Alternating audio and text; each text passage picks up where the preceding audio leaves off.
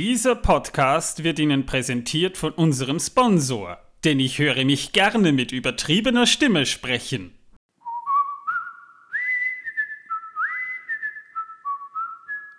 Auenlandkartoffeln. Dicker als ein Hobbit klug.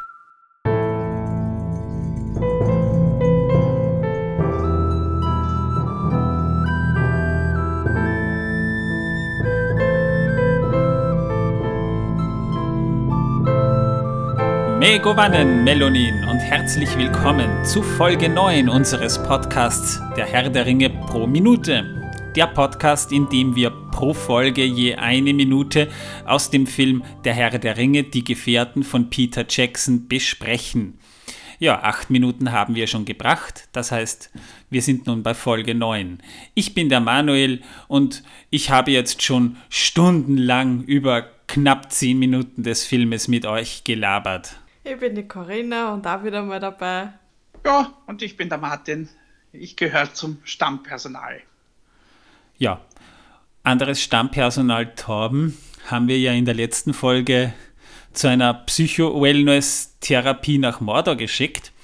Auf dem Weg zurück hat er einen Ring gefunden und seitdem ist er irgendwie verschwunden. Also scheinbar gibt es im Gebirge in einer Höhle keinen Handyempfang. Wir erreichen ihn momentan ganz einfach nicht. Vielleicht kommt er wieder raus mit ein paar Kartoffeln, keine Ahnung, wir wissen es nicht. Aber macht ja nichts. Er wird schon wieder auftauchen. Jo, in der letzten Folge haben wir mit dem Prolog abgeschlossen und knapp gerechnet haben wir sechseinhalb Stunden für knapp zehn Minuten Film gebraucht. Also acht Minuten, ja, acht Minuten haben wir besprochen und dafür haben wir tatsächlich ziemlich lange gebraucht. Also wir haben schon sehr, sehr viel Information da drin gehabt, die wir verwurstet haben. Aber jetzt sind wir endlich in der Kernhandlung drinnen. Das heißt, nachdem wir nun auch den Hobbit so ein bisschen ansatzweise besprochen haben, können wir uns nun endlich dem Herrn der Ringe zuwenden. Ja, und damit haben wir auch schon die erste Bildeinstellung, nämlich die Karte von Mittelerde und die Kamera, die zoomt langsam raus. Das ist nur in der Extended Version zu sehen. Also falls ihr die letzte Folge nicht gehört habt, Schande über euch. Wir haben euch nahegelegt, falls ihr sie noch nicht gesehen habt, guckt euch die Extended Version an, die wir auch dafür verwenden werden. Denn da seht ihr dann auch diese Einstellung, die Kamera, die langsam rauszoomt und Bilbo Beutlin erzählt, am 22. Tage des Septembers im Jahre 1400 nach Auenland-Zeitrechnung. Beutelsend Beutelhaldenweg, Hobbingen, Westviertel. Auenland. Hm. Mittelerde. Das dritte Zeitalter unserer Welt. Und in der Zwischenzeit schwenkt die Kamera von der Karte, die auf einem Tisch liegt, weg über eine Hobbithöhle, die mit Holz ausgetäfelt sehr behaglich ist. Und dann tauchen die Schriftzüge auf The Fellowship of the Ring, die Gefährten des Ringes übersetzt. Denn im englischen Original heißt der erste Teil The Lord of the Rings, The Fellowship of the Ring. Bei uns eben nur die Gefährten in der deutschen Übersetzung, sowohl Buch als auch Film. Und dann sehen wir hinter einer Tür, die offen steht, Bilbo Beutlin in seinem Arbeitszimmer vor einem prasselnden Kaminfeuer und er beginnt in einem Buch zu kritzeln. Wir sehen, dass er überlegt und sagt, tja, wo fange ich an? Und nimmt eine Feder zur Hand, lässt sie in ein Tintenfästchen verschwinden und beginnt dann eben zu kritzeln. Ach ja, und beginnt zu schreiben, Concerning Hobbits, über Hobbits. Und dann schwenkt die Kamera über in eine Alltagssituation der Hobbits. Das heißt, wir haben jetzt mal diese Minute Nummer 9 nur mit einer Einstellung fast verwendet, in der wir Bilbo Beutlin dabei beobachten, wie er beginnt in seinem Buch zu schreiben. Und da haben wir dann eigentlich auch schon einige sehr interessante Informationen, die wir gerne mit euch teilen möchten. Denn jetzt stellt sich natürlich die Frage, was ist Beutelsend genau? Und das ist jetzt gar nicht so einfach zu beantworten, denn da müssen wir schon versuchen, ein bisschen zu erklären. Also Martin, kannst mir ruhig dabei helfen, weil du kennst dich in der Materie ja super aus. Beutelsend ist ein Smial. Und Smials sind so Höhlen, welche die Hobbits, was Hobbits sind, erklären wir beim nächsten Mal. Also das sind Höhlen, die die Hobbits in Hügel graben. Aber es sind nicht einfach irgendwelche Höhlen, sondern die werden dann tatsächlich sehr gemütlich ausgebaut. Die werden mit Holz ausgetäfelt, gefliest, gefugt, wahrscheinlich sogar mit Wasserleitungen Kamin, versehen. Mit, mit, mit Kaminen, ja, einer ja. oder mehrere, je nachdem halt. Ja, ja mit Schornsteinen oben. Schicken Glasfenstern, ja, also, also. Immer an der Hügelseite, da wo man mhm. eben raus kann, ja. Ja, und Beutelsend ist dabei eigentlich sogar ein sehr luxuriöses Smial. Es ist ein ziemlich großes Anwesen, könnte man sagen. Und wir sehen, dass Hobbits diese Höhlen halt eben auch rund bauen. Das heißt, die ganze Architektur ist sehr rund gebaut. Die Holztäfelungen, die Fenster, die Türen. Wir sehen ja dann doch noch einige Details in dieser einen Einstellung eben schon. Also wir sehen da eben, dass die Tische äh, farblich auch wirklich schön so hineinpassen. Einige Möbelstücke sind schon älter. Die Hobbits, die heben ja sehr viele Sachen über einen langen Zeitraum über auf. Aber die Holztäfelungen, die werden natürlich immer wieder erneuert. Also da sind wirklich Handwerker dabei, die aus dieser Höhle etwas Schönes machen.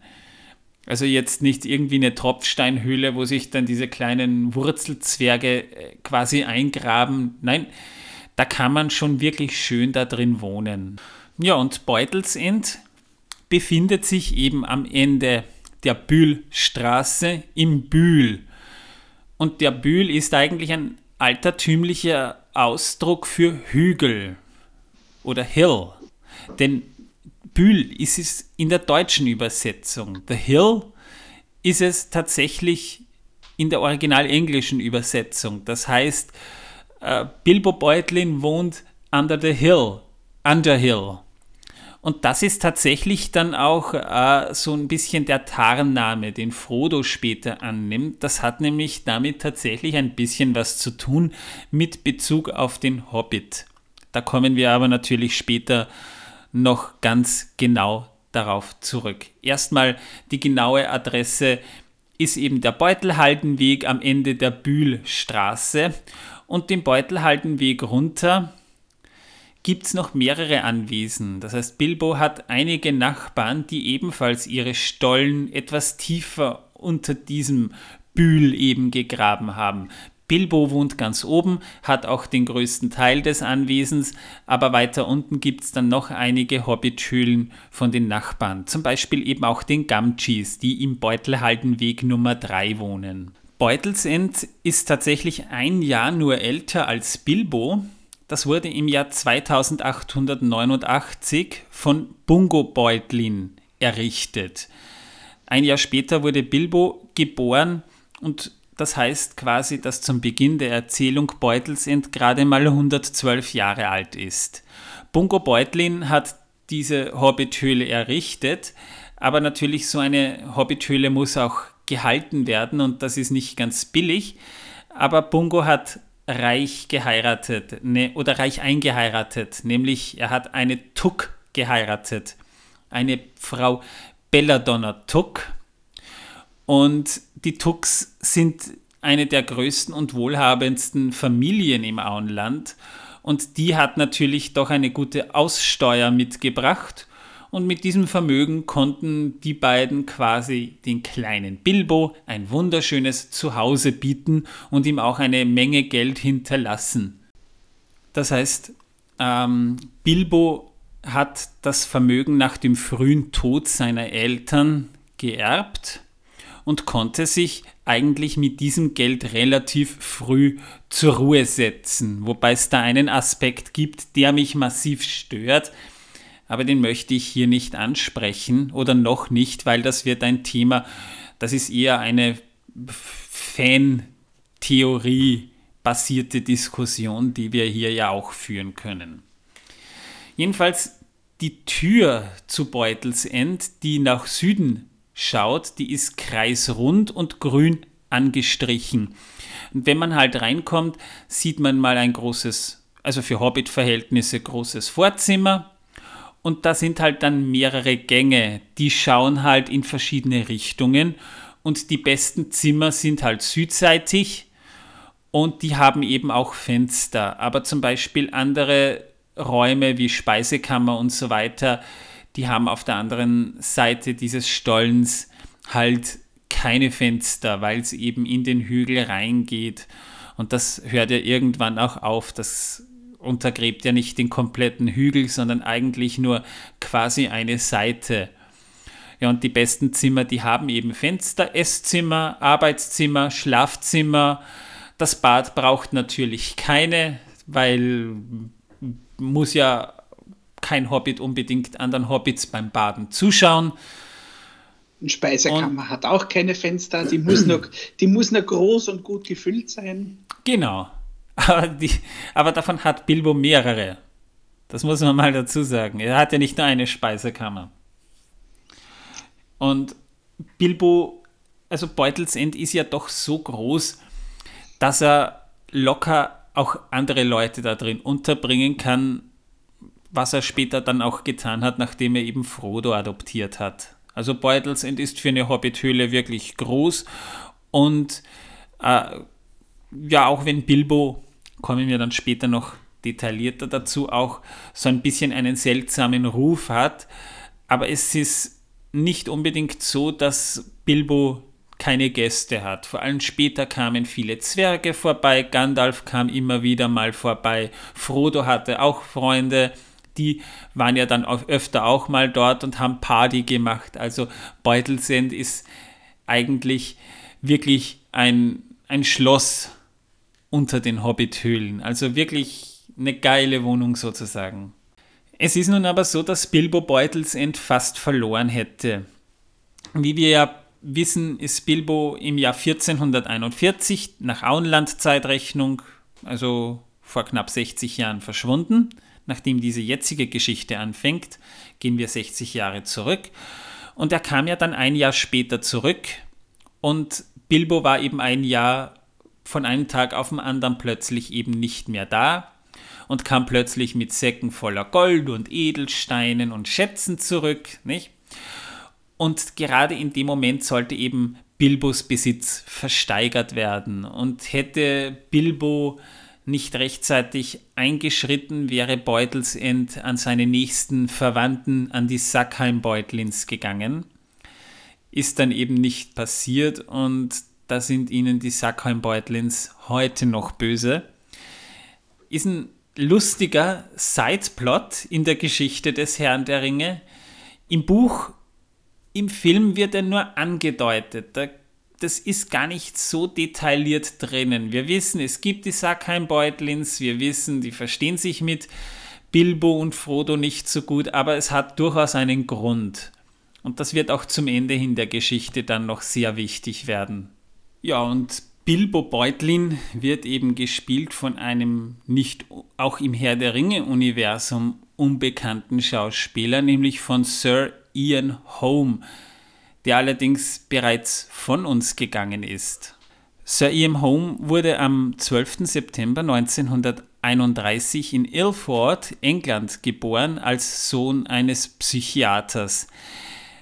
Er begann schon relativ früh mit dem Schauspiel. Mit 19, also im Jahr 1950, begann er dann bereits als Schauspieler bei der Royal, Royal Shakespeare Company. Das heißt, er spielte zu dieser Zeit dann schon Theater. Sein Filmdebüt hatte er nämlich erst 1968. 1955 heiratete er Lynn Mary Shaw, mit der er zwei Töchter bekam, doch im Jahr 1968 ließ er sich von ihr scheiden. Heiratete später aber eben dann nochmal und hatte eben 1968 auch sein Filmdebüt in The Beaufort's Game. Keine Ahnung, was der Film genau ist. Ließ sich dann allerdings in den 70ern nochmal scheiden und heiratete 1981 ein weiteres Mal. Er hat doch einige Kinder hinterlassen und einige Enkel hinterlassen. Aber interessant ist jetzt natürlich, woher man Ian Home kennt. Also ich kannte ihn vorher schon, da war er noch relativ jung. Da hat er nämlich im Film Alien den Androiden Ash gespielt. Oh ja, ja, ja, Alien. Wo er quasi den, den äh, nicht den Hauptbösewicht gespielt hat, sondern den, den ja, ja. Den, den Nebenbösewicht quasi. Er war der ja. Twist, er, er war der Twist im Plot, sozusagen. Mhm. Und eine richtig geile Szene, einfach diese, diese Szene da, wo er nur den Kopf gespielt hat. Also richtig gruselig.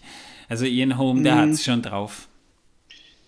Ja, er hat ja dann zum Beispiel auch in dieser sehr, sehr aufwendigen äh, Jesus von Nazareth-Verfilmung von 1977 hat er ja auch mitgespielt, die von Franco Zeffirelli äh, inszeniert wurde. Ja, dieser monumentale Vierteiler, da hat er ja auch mitgespielt, unter anderem mhm. ja, neben Anthony Quinn, Christopher Plummer, äh, äh, Annie Bancroft, äh, und äh, James L. Jones und Stacy Keach und mein Gott, also das Peter Ustinov. Ja, also das, das ist, ist ja schon ewig her, dass ich den gesehen habe, das weiß ich gar nicht mehr. In ja, das fünfte da Element hat er mitgespielt. Natürlich, äh, einer der besten Science-Fiction-Filme der 90er. Ja. Äh, oder auch äh, den Vater von Frankenstein in der 1994er Version. Ist ja, der 1994? Äh, von Mary Shelleys äh, Frankenstein hat er Frankensteins Vater gespielt. Genau, ja, da hat er auch mitgespielt. Dann in Existence hat er mitgespielt. Vor in allem, From Hell. Ja, vor allem nach seinem Engagement im Herrn der Ringe bekam er sehr viele Rollen. Mhm. In The Day After Tomorrow hat er dann mitgespielt. In Aviator hat er mitgespielt. Also er hat dann einige Rollen eigentlich bekommen. Mhm.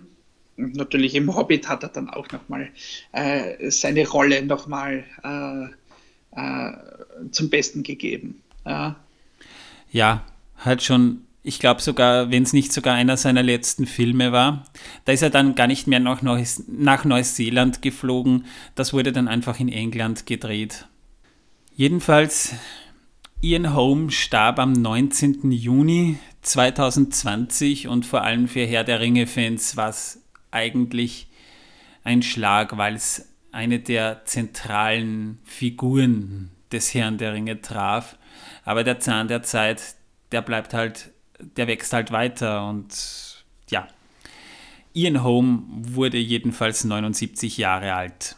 Ist ja trotzdem ein stolzes Alter, aber es ist halt trotzdem schade. Aber wir werden ihn nie vergessen. Ja, jedenfalls ist Ian Holm auch im Herr der Ringe-Kosmos nicht ganz unbekannt, denn in der Hörspielfassung der, BB, der BBC von, ich glaube, 1981 sprach er schon den Frodo. Und die BBC-Hörspielfassung, die kann ich eben auch wahnsinnig empfehlen, denn die ist, die gefällt mir sogar noch um ein Eck besser als die deutsche Fassung, die auch gut war, aber in der BBC-Hörspielfassung, das fühlt sich generisch runder an. Also es fühlt sich wirklich mehr an wie ein wie eine Verfilmung der 80er, wie sie hätte sein sollen. Ich kann es nicht anders sagen. Also man hat es schon sehr stimmungsvoll gemacht. Gefiel mir jedenfalls wahnsinnig gut. Und sogar da hört man dann Frodo bzw. Ian Holm singen oder eben ein Lied rezitieren. Das ist schon sehr gut. Also, wenn ihr die Gelegenheit habt, besorgt euch diese englische Hörspielfassung mal, die ist wirklich gut. Vielleicht findet ihr sie sogar auf YouTube down dort. Da habe ich sie nämlich damals mal gefunden, bevor ich sie mir gekauft habe. Also die Chancen stehen gut, dass ihr die dort auch findet. Womit wir jetzt eigentlich auch schon durch sind mit dieser Episode. Mehr gibt es momentan nicht zu besprechen, denn äh, wir haben jetzt wirklich nur versucht, mal diese eine Minute so gut wie möglich zu analysieren und ungefähr zu exponieren, wo wir jetzt stehen. Ja, die Folgen werden jetzt wahrscheinlich etwas kürzer, manche werden aber dann dafür auch wieder länger. Also es kommt ganz darauf an, was es in diesem Falle zu besprechen gibt. In der nächsten Folge jedenfalls gehen wir dann auf die Minute Nummer 10 ein und die trägt dann schon den passenden Titel über Hobbits. Das heißt, wir versuchen mal zu ergründen, was sind Hobbits, wie leben Hobbits, äh, wie sieht die Kultur der Hobbits aus. Und das wird schon ziemlich interessant. Da habe ich mich dann schon gefreut, endlich bei diesem Punkt anzugelangen. Ich hoffe, diese Minute die natürlich in diesem Podcast länger geht, war für euch lehrreich und spannend.